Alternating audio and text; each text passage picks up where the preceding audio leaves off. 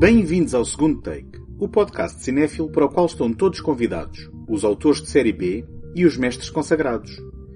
O meu nome é António Araújo e neste episódio recupero um dos melhores filmes que vi no ano que passou, Knives Out Todos São Suspeitos, um filme de crime e mistério de Ryan Johnson.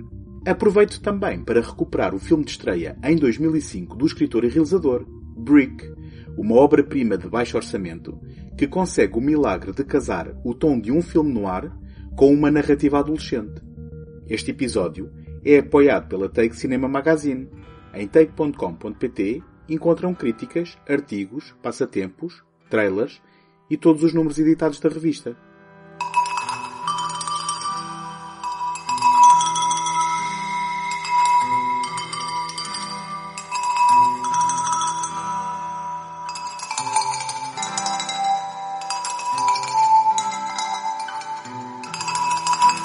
Acabado de se graduar pela USC, School of Cinematic Arts, em Los Angeles, na Califórnia, Ryan Johnson escreveu o primeiro rascunho do argumento do que viria a ser Brick em 1997.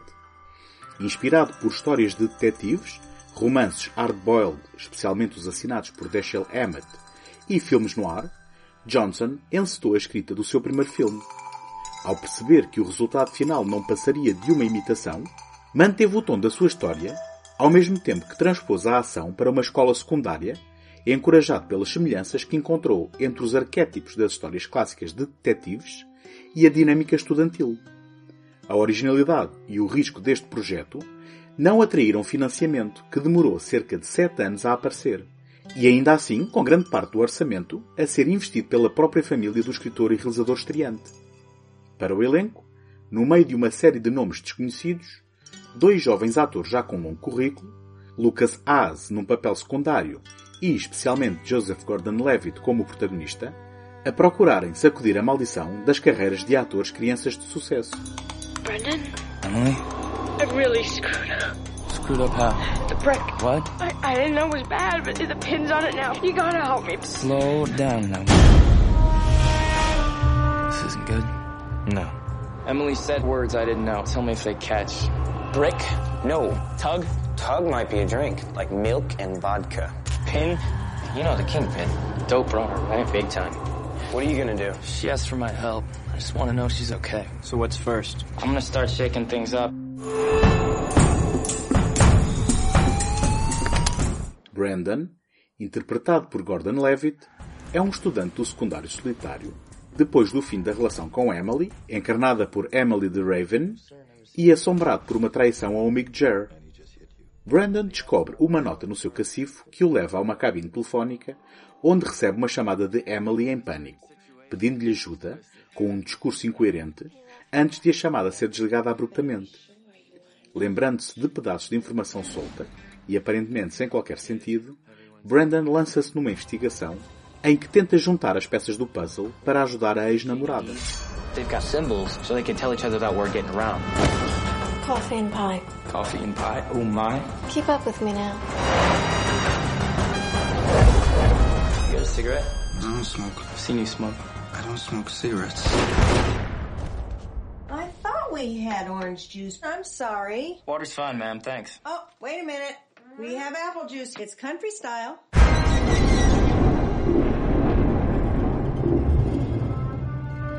If I get to the bottom whatever this is, What do you want? just to see you sweat. And it gets too hot.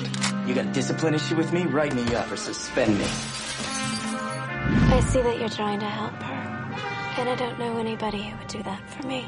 You are dangerous. I set out to know, put her on the spot. I put her in front of the gun. There's not much chance of coming out clean.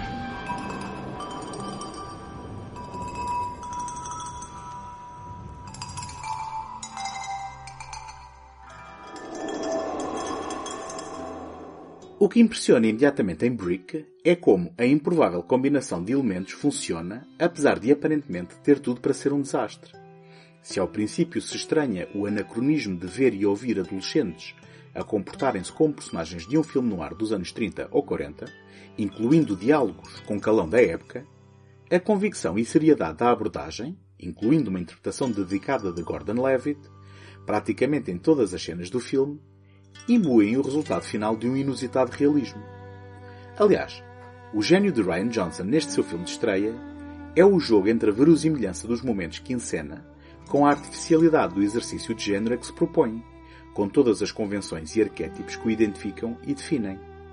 Brandon é o detetive privado que investiga um emaranhado caso sempre um passo à frente da audiência, muitas vezes colocando a sua integridade física em perigo.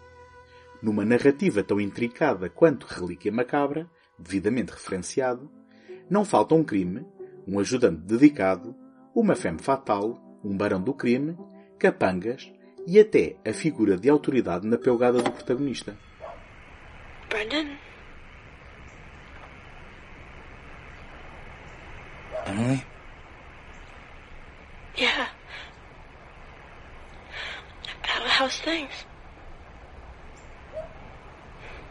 Status quo? Yeah. Mm-hmm. That's good.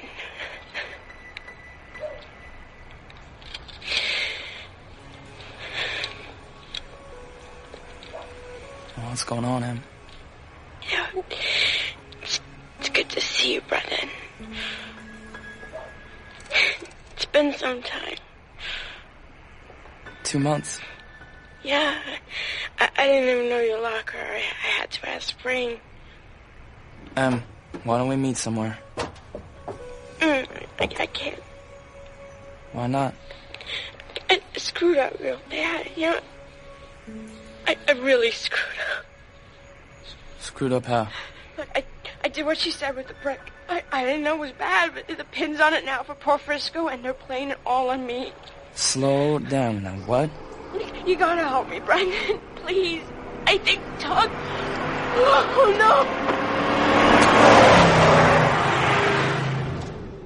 Apesar de momentos que evidenciam o humor da justaposição de personagens adolescentes a navegarem os perigos de um submundo do crime com a realidade que os rodeia, exemplo maior será a mãe de The Pin, o barão do crime encarnado por Lucas Haas, a oferecer cornflakes e sumo de maçã a Brendan enquanto estes tentam negociar, Brick não é uma paródia nem tão pouco uma desconstrução do género.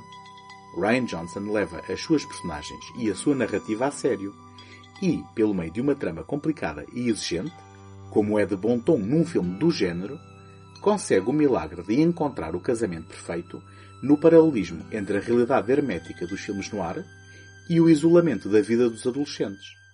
Ou seja, o calão antiquado proferido pelas personagens não é muito diferente do calão criado constantemente por jovens como forma de se isolarem em grupos entre si e, mais importante ainda, criarem uma barreira para o separar dos adultos. Esta acaba por ser a chave para podermos investir e acreditar, enquanto espectadores, nos acontecimentos da trama e decisões das personagens, apesar da sua aparente artificialidade. I must have sounded pretty crazy on the phone yesterday. Just gotta forget about it. That's how you can help me now, is just. Please. Forget about it.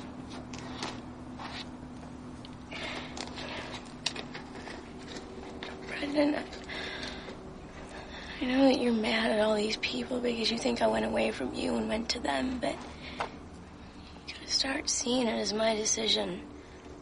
You know, stop getting angry just because where I want to be at's different from where you want to be at. You fed you that line, huh? Stop picking on Dode, okay? He's a good guy. Pie house rat? He's a good friend. So what am I?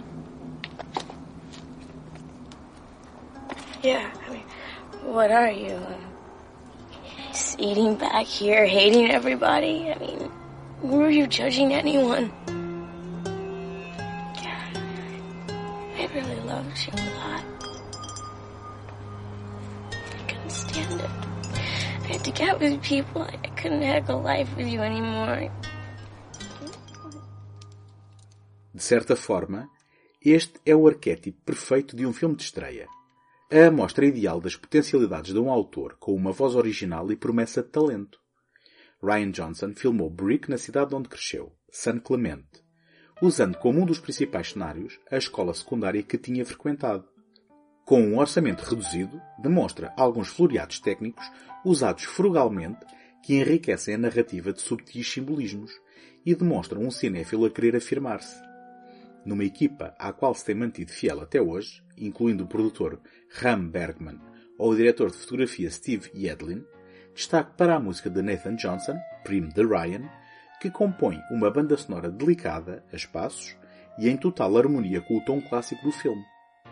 Curiosamente, Ryan não se inspirou exclusivamente em filmes no ar, tendo apontado como outras influências spaghetti westerns e a animação japonesa Cowboy Bebop.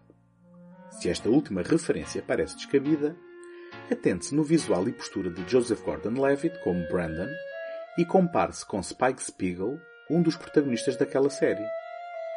Por falar em Gordon-Levitt, não quer deixar de sublinhar a sua total entrega e dedicação ao papel, sustentando a premissa do seu realizador e funcionando como um pilar basilar do filme. Como se costuma dizer, o resto é história. No entanto, Brick não é apenas uma curiosidade. O primeiro filme de um futuro autor de renome que se possa ignorar. É, pelo contrário, um título essencial para compreender Ryan Johnson e altamente recompensador para quem tiver o prazer de o ver pela primeira vez.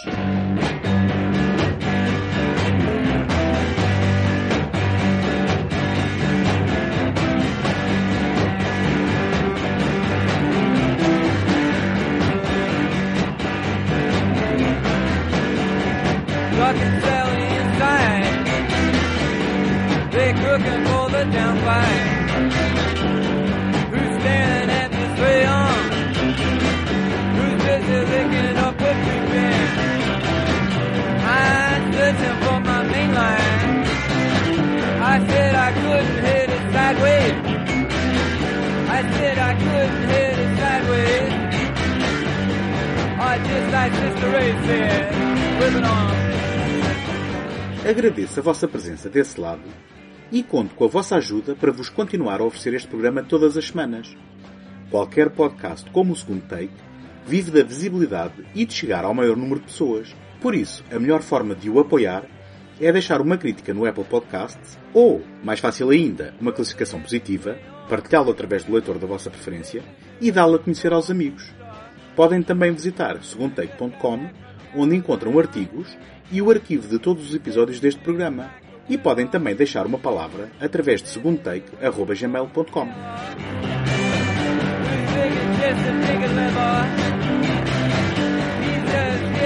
Alabama. He wants no way to earn a dollar.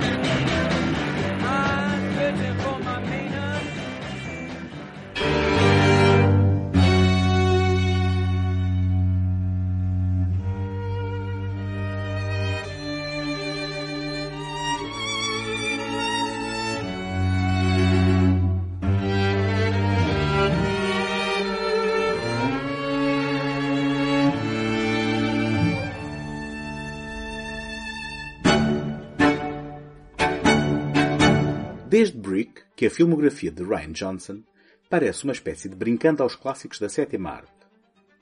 Johnson tem demonstrado um conhecimento profundo de variados géneros, não para os desmistificar ou subverter gratuitamente, mas para se divertir com as suas convenções, revelando o gosto e a admiração pelos mesmos. Se o título de estreia foi anunciado como um filme de detetives de Ryan Johnson, Os Irmãos Bloom, a sua segunda assinatura largamente ignorada três anos depois, foi o seu filme de vigaristas. Em 2012, Looper Reflex Assassino foi o seu filme de ficção científica com viagem no tempo. Enquanto que Star Wars Os Últimos Jedi foi o seu, bem, o seu filme de Star Wars. Este empreendimento cataclísmico, no seguimento popular da saga de aventuras espaciais, não quebrou o espírito positivo, jovial e criativo de Ryan Johnson, mas separou-nos por sete anos de mais material original da sua autoria.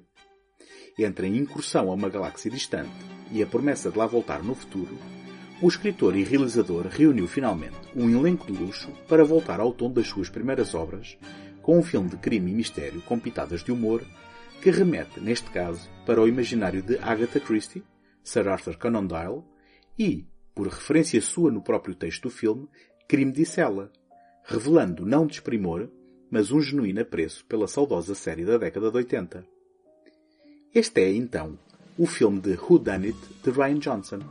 E é impossível falar de Knives Out ignorando o seu sentido de humor e afiada sátira social, ao mesmo tempo que invoca a expressão, para a qual nunca encontramos uma tradução conveniente para a nossa língua, e que traduz o género de mistério em que um crime é normalmente investigado por uma acutilante e perspicaz personagem, encontrando no final o criminoso, a criminosa ou os múltiplos criminosos. I'm Detective Lieutenant Elliot, and this is Trooper Wagner. We just want to ask a few questions. We understand the night of his demise, the family have gathered to celebrate your father's 85th birthday. How was it, by the way? The party? Pre my dad's death? Oh, it was great. No centro da trama está a morte do popular autor de romances de crime e mistério Arlen Thromby, interpretado por Christopher Plummer, ocorrida na sua opulenta mansão na noite do seu 85º aniversário. Aparentemente um suicídio, logo se levantam suspeitas sobre a natureza do ocorrido. Como alguém afirma no decorrer da narrativa, o patriarca parecia morar na mansão do Cluedo, tornando-se inevitável a suspeita de mão assassina.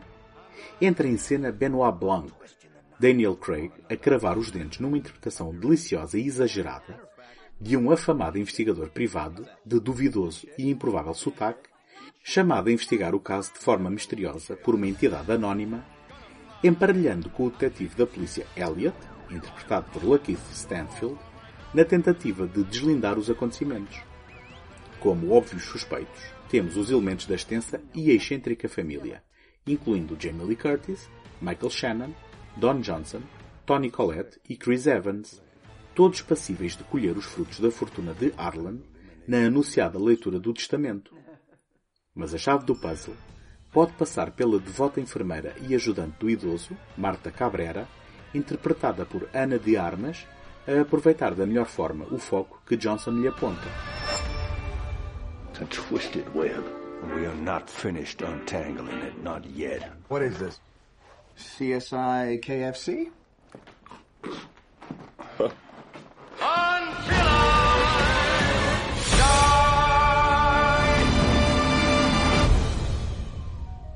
Não obstante o enquadramento contemporâneo, Ryan Johnson é exímio no definir de um tom quase gótico que define imediatamente os parâmetros da trama, lançando-se num primeiro ato recheado de humor que traça as diferentes personalidades dos elementos da família, contribuindo também para tal um trabalho de edição que tece as diferentes linhas narrativas de forma paralela, num entrelaçar que proporciona momentos de deleite para quem gosta de revisitar cenas de perspectivas diferentes, quase como um jogo de investigação que parece convidar o espectador a atentar em pormenores em cumplicidade com Benoit Blanc.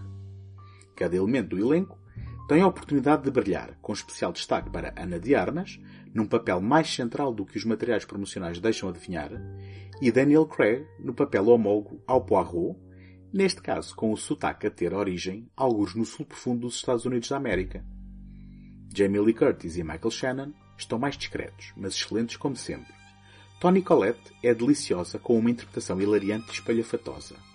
Chris Evans faz esquecer a integridade do super-herói que tem vindo a encarnar e a grande surpresa a ser Don Johnson, escolha acertada para um desempenho que balança a fragilidade de alguém que é sustentado pela família da mulher e a arrogância desse mesmo privilégio. Thank you all for getting together like this. It isn't legally necessary, but I thought because you're all in town and some of you are leaving soon. Excuse me. Uh, uh I'm sorry. Ladies and gentlemen, I would like to gently request that you all stay in town until the investigation is completed. Yeah, well, he's gently requesting, but I'm going to have to make that an order. No one move until we figure this all out. What? Can we ask why? Has something changed? No. No, it hasn't changed, or no, we can't ask. Mr. Stevens, uh, you may continue. O maior trunfo, no entanto, é o hábil argumento de Ryan Johnson, não só a balançar as peças deste mistério, como a subverter cedo as expectativas de quem pensa adivinhar ao que vem, apenas para as voltar a subverter mais tarde, conseguindo o elemento de surpresa com um desfecho que evita o repetir de fórmulas gastas. No processo, sem grande subtileza, no entanto de forma eficaz, estabelece o paralelismo com o atual clima social e político norte-americano, nomeadamente no que respeita à relação dos americanos com os seus imigrantes, com os vários elementos da família como representantes das várias fações políticas e sociais do país, incluindo os orgulhosamente intolerantes e aqueles que o são encapotados por uma hipócrita aceitação e convivência. Hilariante os vários momentos em que o país de origem de Marta é apontado de forma incoerente com o que foi dito anteriormente, refletindo a ignorância e a indiferença da cultura e identidade do outro. Bem como a cena em que Don Johnson, como Richard Drysdale, louva a entrada legal de Marta no país, afirmando fazer parte da família, ao mesmo tempo que lhe estende o prato da sobremesa, colocando-a numa posição serviçal, as suas ações, falando mais alto que as palavras em relação às suas reais convicções, não obstante o verniz do liberalismo. No momento em que os privilégios a que cada familiar julga ter direito são ameaçados, revela-se a sua verdadeira natureza e torna-se evidente a temática inerente a esta divertida história, cobertura satisfatória de um bolo já por si delicioso. Knives Out, Todos São Suspeitos, é mais um filme sólido na carreira de Ryan Johnson que, apesar de ter passado algo despercebido na reta final de 2019, promete uma vida duradoura, recompensando repetidas visualizações. Pela qualidade e diversidade do elenco, se percebe que é um realizador que atrai talento e a sua escrita tem sempre um truque na manga. Vamos ver se depois do ricochete que foram as reações a Os Últimos Jedi, retornará ao universo Star Wars. De certa forma, Knives Out demonstra que, se calhar, é preferível e mais saudável para o próprio um Ryan Johnson de pés bem assentes na terra e entrega às suas paixões originais.